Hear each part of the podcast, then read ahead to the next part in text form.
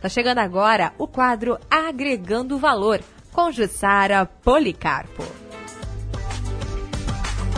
E hoje nós vamos falar do profissional mais maduro, as tecnologias e o mundo do trabalho. O convite hoje é justamente para refletir, né? Para refletir um pouco é, é, junto conosco.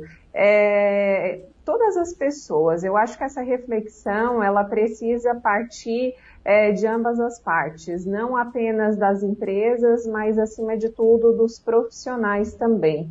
É, se a gente for falar um pouquinho do nosso cotidiano, é, sem pensar um pouquinho no dia a dia das empresas, vamos pensar inclusive das pessoas que fazem parte do nosso convívio, dos nossos familiares, né, Elis? Sim. Quantas pessoas, é, vamos, vamos, falar dos 50 a mais, é, tu já ouviu falar é, imagine, nunca vou colocar a mão num computador. Sim.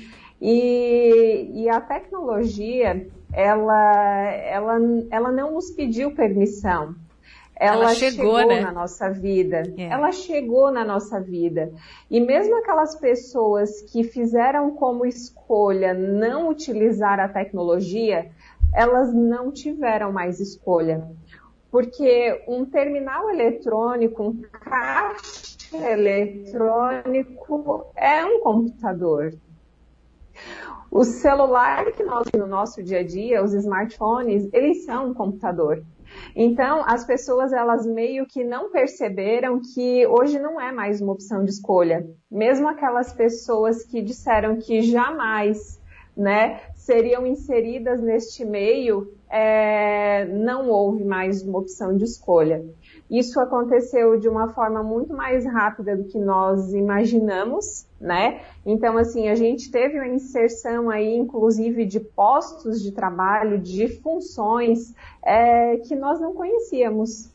Eu, por exemplo, que, que faço seleção, né, que faço recrutamento e seleção, às vezes os meus clientes me chegam com um nome de função que no ano passado não existia e que eu preciso ir correndo fazer o meu dever de casa para conhecer um pouco mais sobre aquela função, sobre aquela atividade, além de tudo aquilo que eles estão me passando, porque é tudo muito novo né? As coisas realmente é, estão acontecendo de uma maneira muito acelerada. Então, hoje a gente fala de inteligência artificial, hoje a gente fala de um mercado, de um mundo e de uma indústria 4.0. É, a gente fala de robôs domésticos inseridos dentro né, da, da, das residências. A gente não fala mais só de robô dentro das indústrias. Hum. Então, é, a tecnologia, ela está sim no nosso cotidiano, ela está sim é, no nosso dia a dia. Então, para isso, tudo isso, todo esse movimento, toda essa mudança, o que, que ela tem exigido cada vez mais das empresas e, acima de tudo, dos profissionais, Elis? É, as empresas, elas precisam, sim, cada vez mais, captar uma mão de obra que seja qualificada para obter o maior resultado, com menor esforço e com uma maior uhum. rapidez. Jussara, e, e a gente a... vê que esses profissionais maduros, eles têm mais conhecimento, experiência, maturidade, paciência, entre outras características, né? Exatamente. Só que o que, que acontece, né? E aí a pergunta que se faz é assim, né? Diante de todo este cenário, será que é interessante contratar esse tipo de profissional? É, por vezes, é, eles são vistos, sim, como desatualizados, eles são vistos como, é, como conservadores, e nós estamos num dia a dia, num cotidiano, onde eu até coloquei assim o termo para a gente utilizar, que é o ageísmo. Tudo nós queremos que aconteça de uma maneira muito ágil tudo que a gente quer, né? Tudo precisa ser para ontem, tudo precisa ser muito rápido. E nem sempre esse profissional 50 mais, esse profissional mais maduro, ele tem a oferecer essa agilidade que se espera. Então, assim, a resposta que eu tenho para a pergunta que eu mesma acabei de fazer, né? Será que esse profissional, em todo esse contexto de mudança de tecnologia, ele tem a contribuir Sim, a resposta é sim. Ele tem muito a contribuir. Sabe por quê? Porque neste meio tecnológico, Elis, a gente precisa de conhecimento, a gente precisa de experiência, a gente precisa de maturidade e nós precisamos de é, inteligência emocional. Verdade. E tudo isso, a tecnologia, a inteligência artificial, ela não nos proporciona. Verdade tudo isso, essa gurizada, essa, é é, é, é, é, essa juventude que vem chegando no mercado de trabalho e que vem com uma sede maravilhosa de muita criatividade e de diversas coisas boas para oferecer, né? Ela vem com muita coisa positiva, porém ela ainda não tem tudo isso para oferecer. Essa maturidade, né? Exatamente. Então, assim, ó, é, as empresas, e principalmente as grandes empresas, Elise, elas já conseguiram perceber né, que o casamento de essa, né, dessas duas características ou dessas é, gerações tão diferentes é, tem muito a contribuir para o dia a dia das empresas. E, inclusive, existem empresas que possuem programas né? Eu até vou citar aqui algumas empresas que possuem programas né, é, voltadas para os 50 mais. A Gol, a Votorantim, é, a Tóquio, Marine, é, deixa eu ver o que mais eu tenho aqui, Unilever, a Vivo. Vivo Exatamente, e muitas outras. Se nós formos pesquisar, existem muitas gigantes aí que já compreenderam e compreenderam quanto isso é importante para os seus resultados, é, com, é, é trazer tudo o que esta é, geração 50 mais é, pode contribuir para essa geração um pouco mais jovem que ainda não ralou o joelho, precisa ter. É claro que a gente não consegue colocar né, tudo é, no mesmo pacote. Isso não quer dizer que todos os profissionais 50 a mais têm tanta sabedoria assim, é, né, tem tanta coisa positiva assim para contribuir, assim como alguns jovens, né? É, algumas pessoas ainda precisam se desenvolver bastante. Ainda alguns profissionais precisam é, é, investir no seu autoconhecimento, precisam sim olhar para si próprio, né, para se desenvolver e oferecer ainda mais para o mercado de trabalho. Porém, existem muitas pessoas que já têm tudo isso a oferecer. Então, assim, ó, e eu até tenho nesse momento uma dica de filme para quem não viu ainda, tem um filme que, que mostra esse contexto, que é um senhor estagiário. Que legal. É, para quem, é, quem ainda não assistiu, é, o filme Um Senhor Estagiário ele mostra justamente isso, assim, é uma empresa que cresceu absurdamente, tem uma CEO muito jovem que por vezes acaba sendo até inconsequente e, e, e, tendo dificuldade justamente no trato com pessoas. Por quê? Porque é muito afoita, é muito acelerada, quer tudo muito do jeito dela. Né? E aí a empresa abre um programa com estagiários que pertencem a essa, é, a essa geração 50 mais. Olha e entre estes é, estagiários entra um que foi executivo numa grande empresa no passado. E ele é escolhido pelo Recursos Humanos para ser o estagiário dela. E aí eu não quero dar spoiler, né, para quem não viu o filme, mas assim, acontece algo fantástico, ela acaba tendo muita resistência no início, mas depois os resultados são muito legais. E, e não é porque é filme, não é romance, isso na prática pode sim ser muito positivo. Legal, então, tá assim, aí a dica de filme, hein?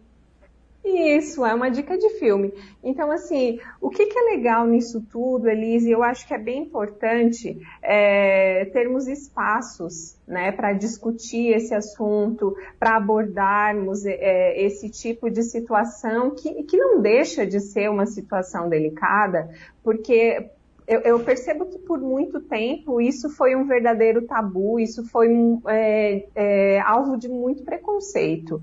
Né? É, as empresas definitivamente não queriam profissionais mais maduros ou profissionais a partir de uma determinada idade. Hoje as empresas estão um pouco mais abertas. Assim como por muito tempo os jovens tiveram muita dificuldade, porque queriam gente jovem, mas com experiência. E aí como faz? Né? Se não der a oportunidade para o jovem, como ele vai ter experiência? Então o mercado ele está né, cada vez é, ficando um pouco mais flexível a tudo isso. Jussara, eu tenho perguntinhas aqui. Oi? Tenho perguntinha certo. aqui para você. Há muito conflito entre essas duas gerações? O que, que o gestor deve fazer quando há conflito entre as duas gerações? Uhum. Olha, a melhor receita é a paciência, né? É, a paciência é o melhor ingrediente sempre. Conflito vai existir, sempre vai existir. Ontem, inclusive, eu estava numa orientação com o gestor é, e ele estava relatando para mim justamente algumas dificuldades que ele estava tendo com pessoas que é, pensam muito diferente dele. E aí eu estava colocando para ele o seguinte, né? Olha aí, uma bela oportunidade para o teu desenvolvimento, porque ele me colocou a minha vontade é sair daqui, é não estar mais nessa empresa. Eu disse, legal, este é o caminho mais fácil. Né? Assim como quando o casamento não tá bom, a, a alternativa mais fácil é sempre pedir a separação. Né? Porque quando existe conflito, eles, ambas as partes estão erradas, ambas as partes precisam ceder. Então, assim, se existe o conflito das duas gerações e o líder está enxergando isso, o líder precisa atuar de uma forma muito positiva de forma a não é, favorecer nenhum dos lados, mas no sentido sempre de fazer com, cada um, com que cada um dos lados enxergue que ambos precisam ceder e ambos precisam tentar enxergar com o olhar do outro. Então, quando existe esse tipo de conflito, existe sim aí a oportunidade do desenvolvimento de ambas as partes. Agora, Jussara, que tipo de cautela os colegas têm que ter? Entre si, além da empatia, claro, né? Mas que tipo de cautela tem que acontecer no ambiente de trabalho? Que tipo de cautela no ambiente Entre de trabalho? Entre essas duas gerações, é. Ah, olha, é, uma das cautelas, eles, é, assim, a gente, é, a gente precisa tentar, sim, sempre ser o mais verdadeiro possível. A gente precisa sim ser sempre o mais transparente possível. Mas a gente não pode é, passar de uma determinada linha, porque quando a gente passa de uma determinada linha, a gente acaba sendo sincericida. Eu uso muito este termo né? É, a gente passa do nível de sinceridade e nem sempre o outro lado ainda está preparado para ouvir aquilo que eu estou colocando. Sim. Então, assim, ó, em todo e qualquer tipo de relação, tudo precisa ter um terreno preparado, tudo é uma construção. Então a cautela é um também dos melhores ingredientes em toda, né, em todo essa, é, esse contexto onde existe mais de um tipo de geração, onde existe, né, o profissional 50 mais, mas também é, é, uma questão de, assim, né, Elis, não depende apenas do bom senso dos profissionais de dentro de uma empresa, não depende apenas do bom senso da equipe da empresa. Existe também a responsabilidade do gestor maior, do proprietário da empresa, de um bom trabalho por parte da equipe de recursos humanos. Então, jamais, né, nunca essa responsabilidade pode ser posta apenas no colo dos profissionais. Certo. O que mais que e, tem de e, dica, Jussara, pra gente? Como é que é? O que mais que Desculpa. temos de dica para os nossos ouvintes em relação a essa então, temática? É, então, quando a gente fala de tudo isso, a gente precisa enxergar sobre as duas óticas, Sim. né? A gente não pode olhar apenas sobre o ângulo do profissional e nem apenas sobre o ângulo da empresa. Então, assim, existe sim uma tendência sempre na empresa ao preconceito né? É, de que é interessante descartar quando está deixando de ser interessante, quando chegou, né, num ponto em que ele não acompanhou mais as tecnologias, quando chegou num ponto em que ele está é, atrasado, né?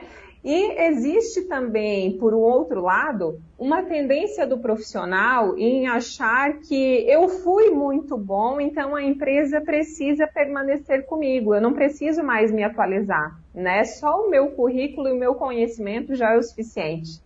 E aí, muitas empresas acabam é, se tornando resistentes a tudo isso.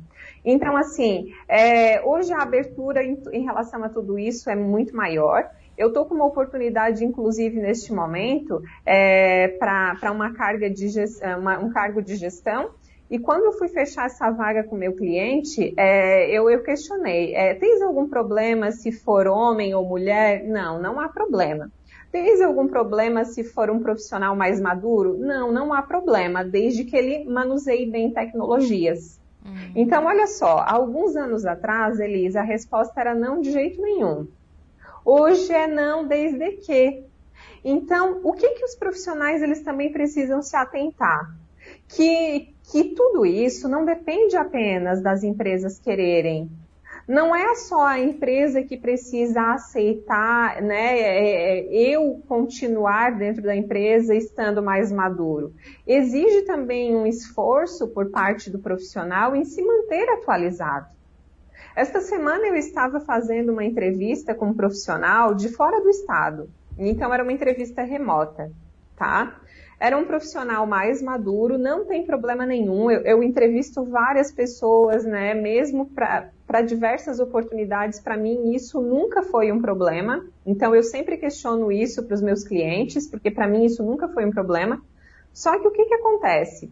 É um profissional que não terminou a faculdade, está se candidatando a um cargo de gestão, já tem quase 60 anos, e nós estávamos numa entrevista por vídeo e a gente começou a entrevista e eu via só parte da testa dele.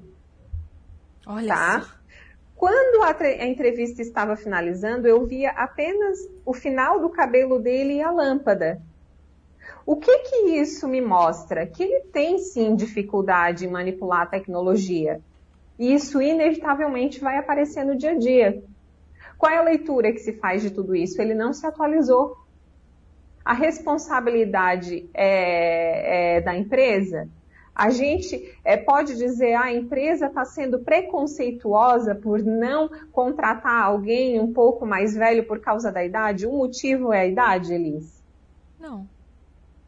Exatamente. Então é isso que algumas pessoas acabam tendo um pouco de dificuldade em compreender. Então assim, ó, o mercado ele está cada vez mais aberto. As empresas, principalmente aqui no sul, né, é, está havendo essa abertura já um pouco maior. As pessoas estão ficando um pouco mais esclarecidas e tendo um entendimento maior do quanto estas pessoas podem contribuir para o dia a dia da empresa. Porém, os profissionais, eles precisam sim correr atrás do prejuízo. Essa responsabilidade, ela não é apenas da empresa.